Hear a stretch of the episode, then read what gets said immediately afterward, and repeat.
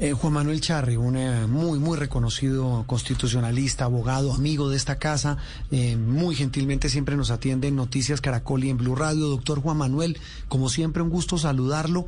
Y ya hoy más tranquilo, ya hoy domingo, después de haber visto todo lo que ocurrió esta semana con el informe, ¿qué interpretación hace usted? Buenos días. Juan Roberto, oyentes, muy buenos días. A ver, habría que hacer varias precisiones. La primera, que las recomendaciones de la Comisión Interamericana no son obligatorias. No son vinculantes. recomendaciones. Ah, exacto. Eh, justamente.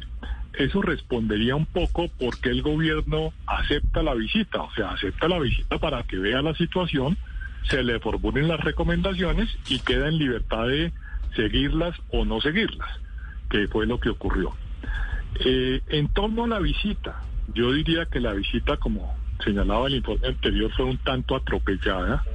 Las reglas para recibir los testimonios, sobre todo de terceras personas que vieron sus derechos violentados por las manifestaciones, eh, no fueron claras. O sea, la, la visita no, no tenía eh, un propósito claro frente a terceros, lo tenía muy claro frente a los manifestantes y eso se reflejó en el informe.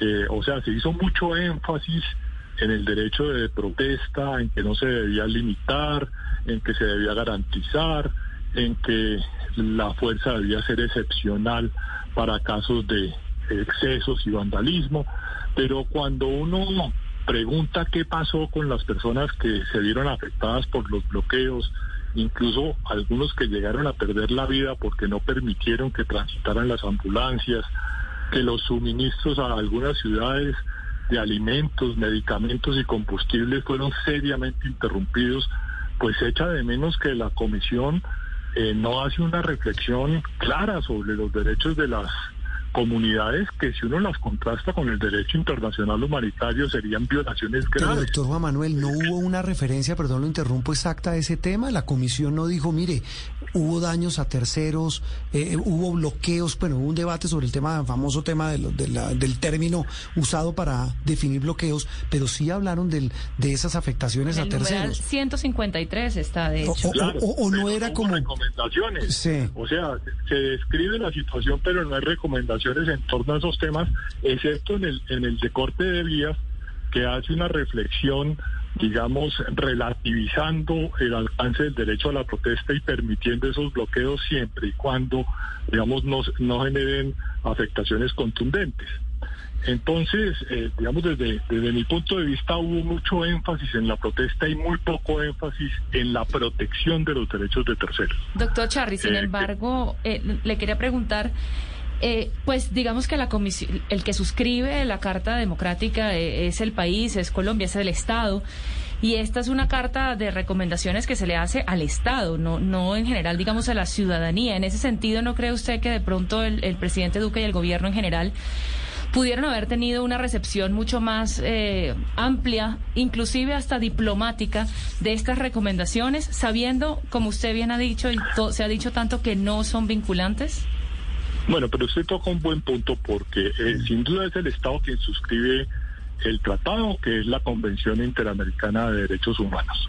Y en ese punto hay que resaltar, la convención como tal no concibe el derecho de protesta social, eh, concibe los derechos de manifestación y reunión, que es de donde suele derivarse el derecho de protesta social. Sí.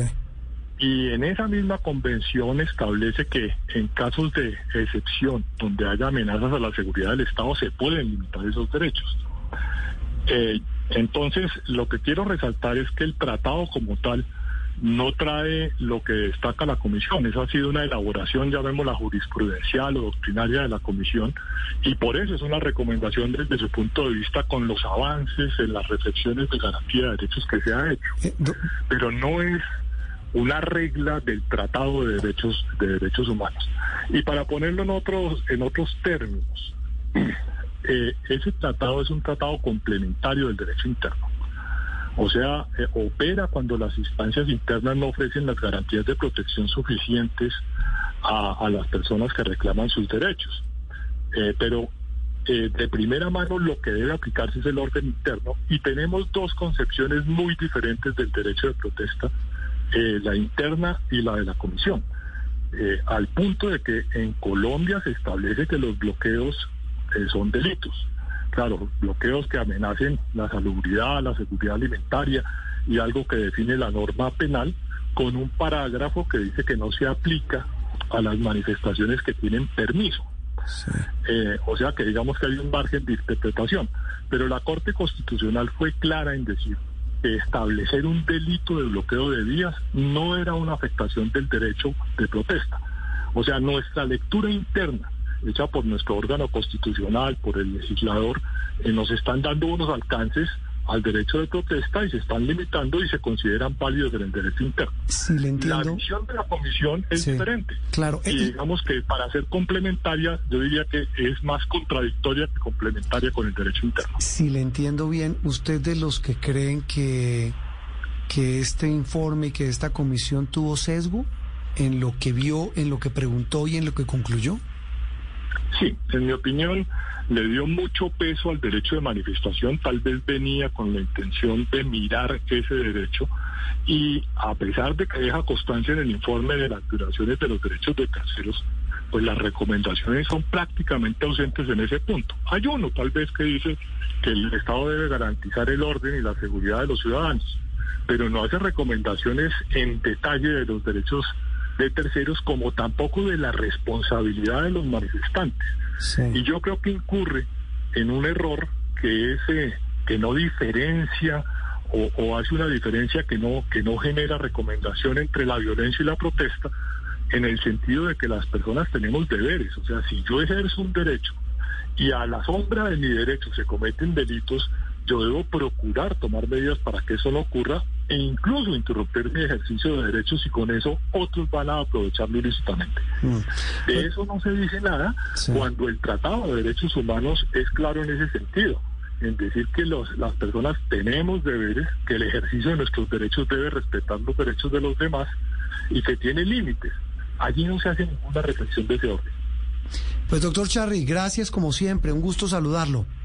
Muchísimas gracias a ustedes. Feliz día para todos. Juan Manuel Charri, abogado constitucionalista, uno de los más respetados juristas de este país, con una mirada que muy seguramente muchos no comparten, que también muy seguramente muchos también comparten de este informe de la CIDH y de la situación que se han generado en Colombia por los paros y los bloqueos.